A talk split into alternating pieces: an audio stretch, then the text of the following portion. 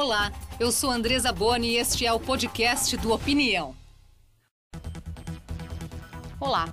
Em pleno século XXI, quase metade da população brasileira não tem coleta de esgoto em casa e 17% não tem acesso à água tratada.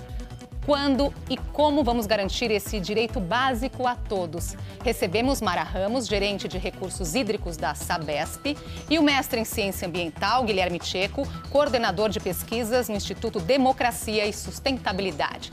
Mara, Guilherme, obrigada por estarem aqui hoje com a gente. Agradeço a presença.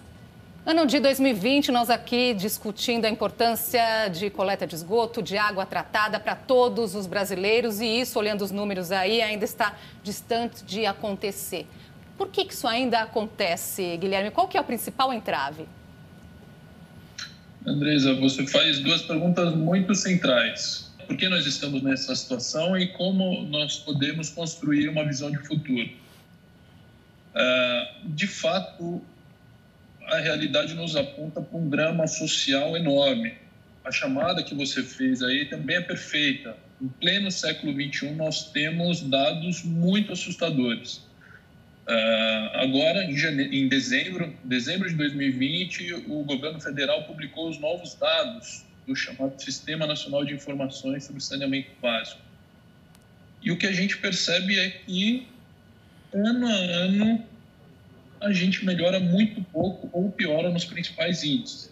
83,7% dos brasileiros têm acesso à água potável. 59% somente têm os seus esgotos coletados. Índice de tratamento de esgoto, 49%, ou seja, nem 50% do esgoto que a gente gera.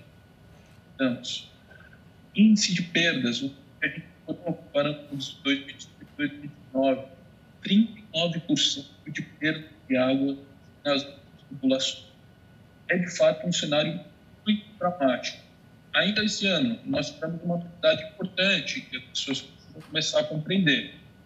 Foi aprovado pelo Congresso Nacional um novo marco legal do saneamento básico, que em determinadas questões avança em outras, nós precisamos fazer ainda um debate profundo, mas com muita clareza, de que só a lei não vai resolver o nosso problema, e mais do que, do que tudo, entrando na sua pergunta do como, muito brevemente, a questão de recursos para a gente alcançar a chamada universalização do acesso, ou seja, grana, esse é um debate fundamental que nós precisamos ter no Brasil enquanto sociedade. Sim. Não adianta pensar que com o novo marco legal somente iniciativa privada vai dar conta do montante de recursos que nós precisamos ainda para o setor, que está estimado pelo próprio governo federal em 700 bilhões. Esse é um debate fundamental para Guilherme nós colo... aprofundar. Guilherme coloca aí vários pontos, né? Nós vamos aqui tentar detalhar alguns ao longo do programa. E nós estamos falando aqui de um direito básico do cidadão, não é, Mara? É isso mesmo. Discutir a universalização do saneamento é importante porque o saneamento é um serviço básico. Todos têm direito à água e ao saneamento. Na região metropolitana de São Paulo, hoje, os índices estão melhores do que os apresentados pelo Guilherme, que se referem ao Brasil como um todo. Na Sabesp, em toda a sua área de atuação, nos 375 municípios em que a Sabesp atua, em quase 70% da população do estado, nós temos hoje 100% de atendimento com abastecimento de água, 91% de coleta de esgoto e 78% de tratamento desse esgoto. Então, o estado de São Paulo está numa situação melhor do que o cenário do Brasil. Mas a gente sabe que tem que avançar, que o Brasil tem que avançar, São Paulo tem que avançar. Guilherme, quero voltar um pouquinho, você citou aí o marco legal do saneamento. Em que ponto aí ele avança no sentido de mudar essa situação que vocês nos colocaram aqui? Uh, Andresa, o saneamento é um momento histórico importante no Brasil nesse setor. Ele avança em alguns, alguns elementos. Por exemplo, agora nós temos um compromisso do Estado brasileiro com a universalização do saneamento básico posto em lei. Compromisso esse que uh, se traduz na meta de até 2033. Uh, ah, avançamos também em alguns outros elementos, por exemplo, a força legal dos contratos de prestação de serviço, a força de cumprimento das suas metas. Mas também alguns, algumas zonas cinzentas do ponto de vista de governança política para a implementação do novo marco legal. E isso tem uma, tem uma relação muito direta com o aspecto que nós estávamos tratando, que é da, do reconhecimento do direito humano, ou seja, reconhecer esses dois serviços como dois direitos humanos fundamentais. Em primeiro lugar, significa que o Estado brasileiro tem um compromisso com a melhoria progressiva desses indicadores e desses índices. E o que eu acabei de mostrar na minha primeira fala é que a gente não está conseguindo avançar dessa forma progressiva. O outro aspecto fundamental é ter uma clareza de papéis, e eu acho que isso o Brasil ainda peca muito. Uh, Trata-se de um serviço regulado. Estado tem de planejar a política pública. A agência reguladora tem de fiscalizar e regular uh, o preço que esse serviço uh, tem. E o prestador tem que prestar. Vou trazer aqui uma outra opinião para a nossa conversa do presidente do Instituto Trata Brasil, Edson Carlos. De todos os serviços que chegam na nossa residência, ou seja, energia elétrica, gás, internet, TV a cabo, quando tem. Nenhum desses serviços é tão importante quanto os serviços de água potável, coleta e tratamento de esgoto, que são serviços ligados ao saneamento básico. É o saneamento básico que protege as crianças, fazem com que elas possam ir melhor na escola, não tenham que faltar por diarreias, por, por hepatites, por problemas de pele, que são doenças típicas de onde não tem saneamento básico. Então, o saneamento básico é fundamental e o Brasil está muito atrasado nessa infraestrutura. Mais de 100 milhões de pessoas no Brasil não têm ainda coleta de esgoto e 35 milhões de brasileiros não têm água potável sequer para lavar a mão no momento de pandemia. Então, vamos lutar para que o saneamento básico seja universalizado, para que todos os brasileiros tenham acesso a água boa para beber, coleta e tratamento de esgoto. O Edson chamou a atenção aí para a saúde das pessoas, não é? Vou trazer aqui um outro dado que, segundo a Associação Brasileira de Engenharia Sanitária e Ambiental, apenas nos primeiros três meses deste ano, a falta de saneamento gerou mais de 40 mil internações no Brasil. Quer dizer, se quase a metade da população não tem acesso a esse sistema, Mara, são utilizadas alternativas que comprometem a saúde, não é? E muito desse esgoto muitas vezes vai parar nos rios. Vou aproveitar isso para voltar, que você citou aí o projeto Tietê é um rio que atravessa aí é, vários municípios não é, do, do estado de, de, São Paulo. Existe esse projeto aí para despoluição desde 1992, quer dizer, de lá para cá, lá se vão quase 30 anos e ainda não conseguimos despoluir o rio. Por que não conseguimos? É importante a gente dizer que a gente está atuando num, numa região metropolitana que é altamente ocupada, densamente, com a população uh, uh, de mais de 22 milhões de pessoas. Então, a gente tem que pontuar também quais são os desafios para a gente atuar em grandes centros urbanos como a região metropolitana. Não só na região metropolitana, mas no Brasil, em grandes centros urbanos, a gente tem desafios que são relacionados ao uso e ocupação do solo. Então, a gente vê é, pessoas vivendo em áreas irregulares, muitas vezes em áreas de mananciais, praticamente dentro de córregos, dentro de rios, o que impede a implantação de um sistema convencional de esgotamento sanitário. Então, a gente atuar num ambiente complexo como grandes centros urbanos e a região metropolitana requer criatividade, alternativas e soluções não convencionais. A gente tem que lançar mão de soluções inovadoras e, e, e conjuntas para que a gente tenha sucesso né, nessa, nesse alcance dessa meta. Guilherme na leitura que a gente vem se debruçando dentro do setor, uma das justificativas para o nosso atraso é exatamente essa, essa visão muito setor, setorializada. Nós precisamos construir uma estratégia que nós estamos chamando de segurança hídrica. É, de fato, um olhar integral para a problemática. O Edson trouxe, por exemplo, a questão da saúde, os impactos que a falta de saneamento básico traz uh, para a área da saúde. Né? Só, só para ilustrar um pouco mais desse drama a falta de saneamento básico em crianças, por exemplo, pode causar uh, o atraso no desenvolvimento do cérebro. Então, vejam só que o tamanho do drama não é só um, um raio-x do hoje, mas a, não priorização do saneamento básico é, representa praticamente a morte do nosso futuro. Nós precisamos construir uma estratégia de segurança hídrica que permita essa integração entre os diferentes setores. Estamos falando de uh, saúde pública sim, saneamento básico enquanto serviço, uso e ocupação do solo, a, a dimensão das mudanças climáticas. Vejam que é fundamental trazer essa dimensão que ainda não está dentro da nossa lógica de operação. As mudanças climáticas que parecem algo distante do nosso dia a dia, na prática, a ciência mais refinada vem projetando e acertando e ela está impactando no nosso ciclo das chuvas. Pois é, Imara, e essa situação aí do racionamento sempre ronda aí, né, a, a cabeça da, das pessoas. Como fazer para garantir uma segurança hídrica e existe esse risco? Na medida em que a gente não tem um meio ambiente saudável, com rios despoluídos, com córregos despoluídos, a gente também não vai ter uma água bruta de boa qualidade para usar para o abastecimento da população. Então é importante que todos tenham essa visão integrada de todo esse ciclo do saneamento. E em grandes centros urbanos, como é o caso de São Paulo, mas também em outras cidades do Brasil, é importante que a gente é, tenha essa visão e todas as ações sejam é, tomadas com vista a todo o ciclo hidrológico, a todo o ciclo do saneamento.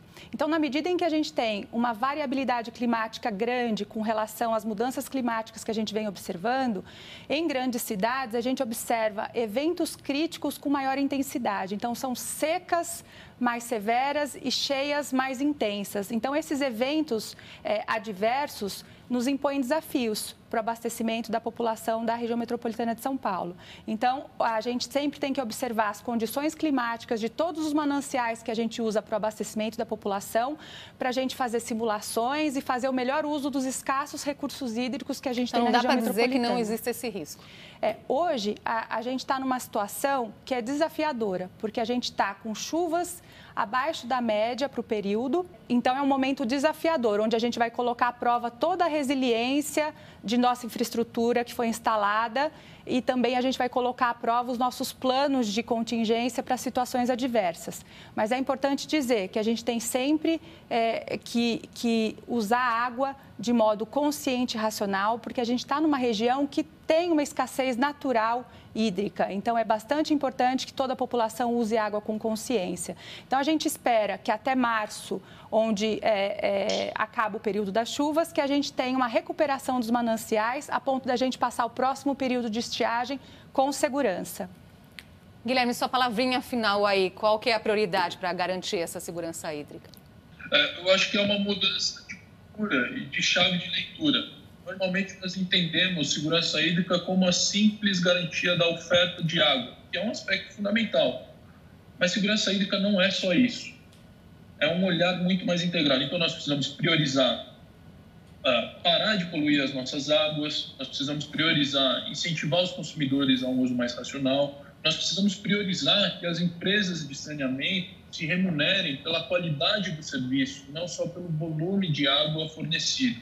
Então, eu diria que a nossa prioridade é transformar isso numa agenda prioritária na sociedade brasileira. Agradeço muito sua participação aqui com a gente hoje, Guilherme. Até uma próxima oportunidade. E agora também com Malu Ribeiro, gerente da causa Água Limpa da SOS Mata Atlântica.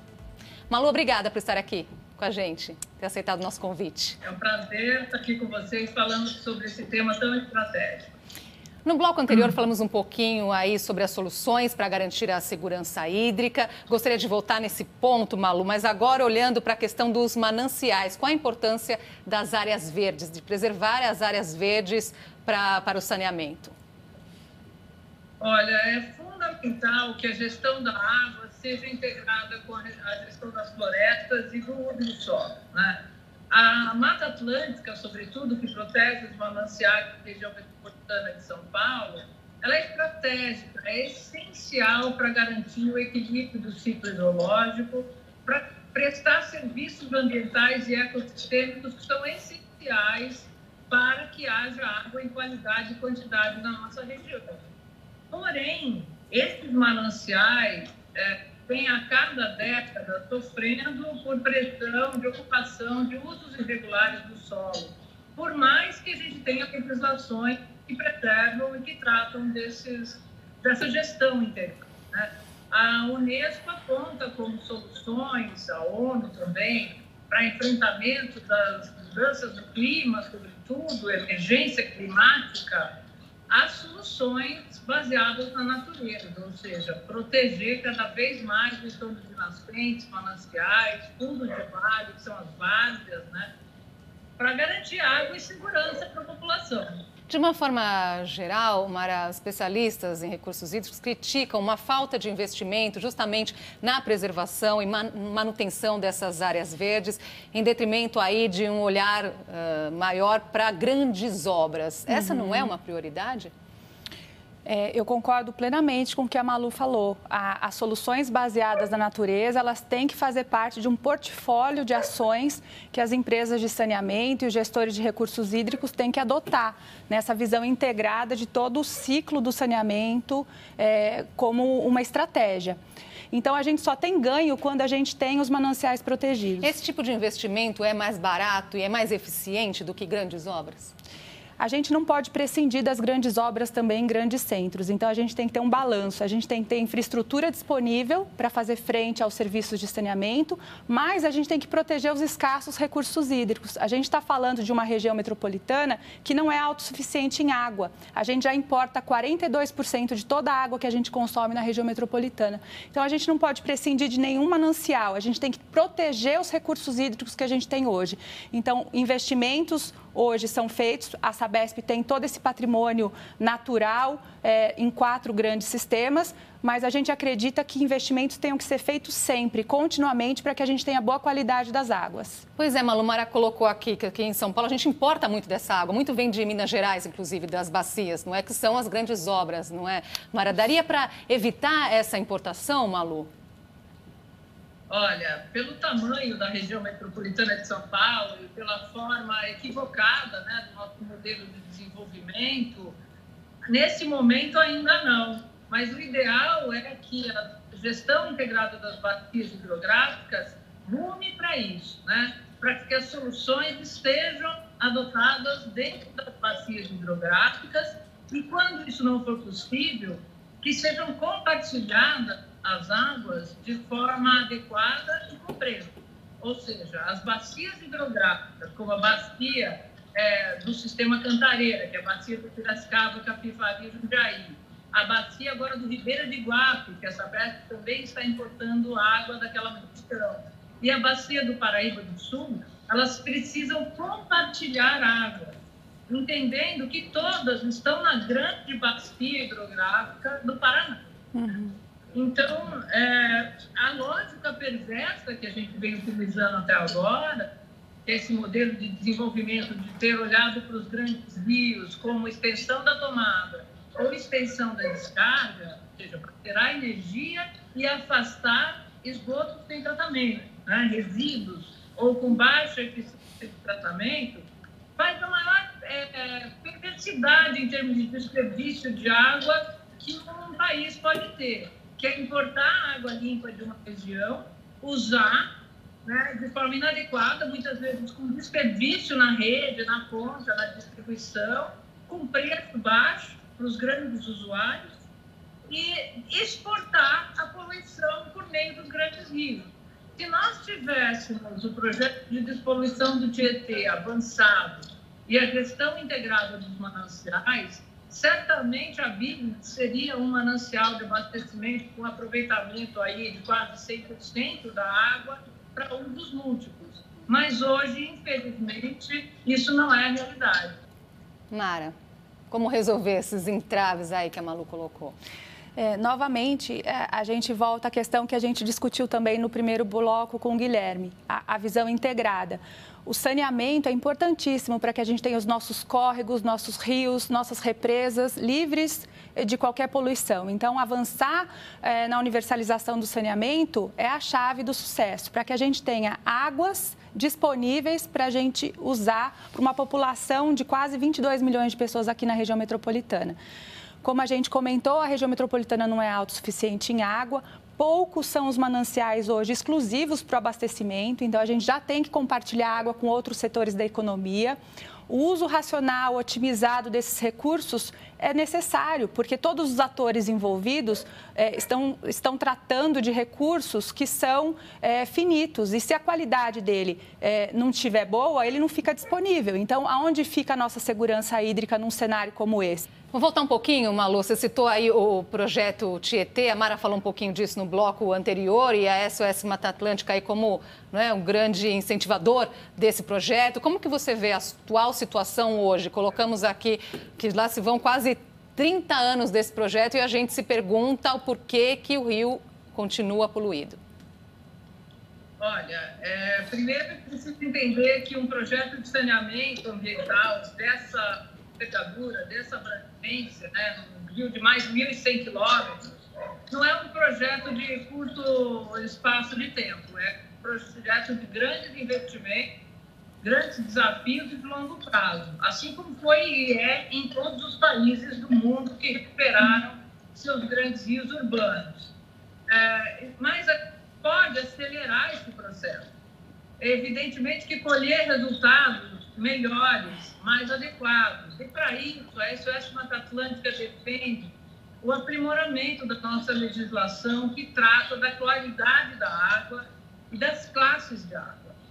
Nós precisamos acabar na região metropolitana de São Paulo, no estado de São Paulo e no Brasil como um todo, os rios de classe 4, então, aqueles rios e córregos urbanos que caem, fluem para os grandes rios e que tem é, uma legislação extremamente permissiva com relação à diluição de poluentes que eles podem receber.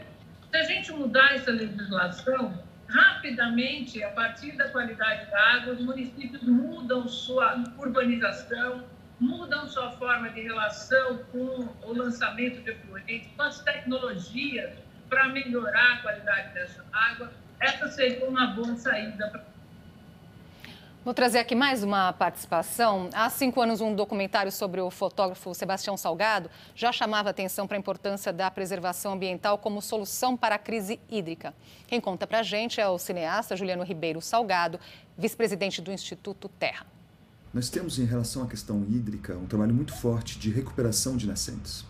Quando se planta árvores em volta de uma nascente, é, e é o que nós fazemos também, se trata as águas usadas de uma propriedade rural, a gente consegue recuperar o lençol freático. Ou seja, água é, que não brotava mais de nascente volta a brotar.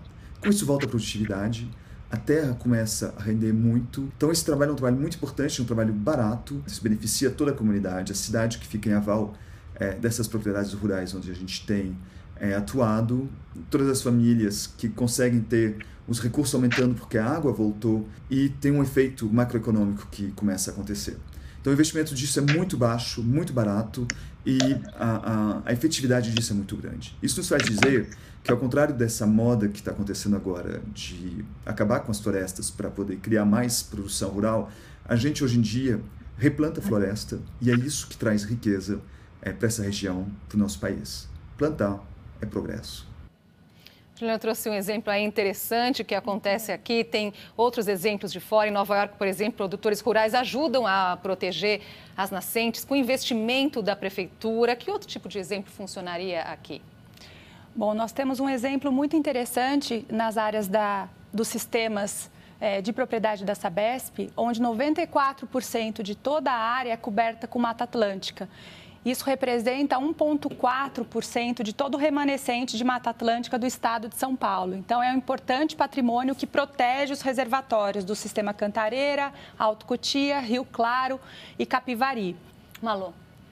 Olha, isso é muito estratégico. Nós temos, infelizmente, ah, um aumento do desmatamento da Mata Atlântica em áreas de proteção do manancial, sobretudo do sistema Cantareira, é, no estado de Minas Gerais. Minas Gerais, por quatro anos consecutivos, na verdade, por oito anos consecutivos, é o recordista de desmatamento da Mata Atlântica.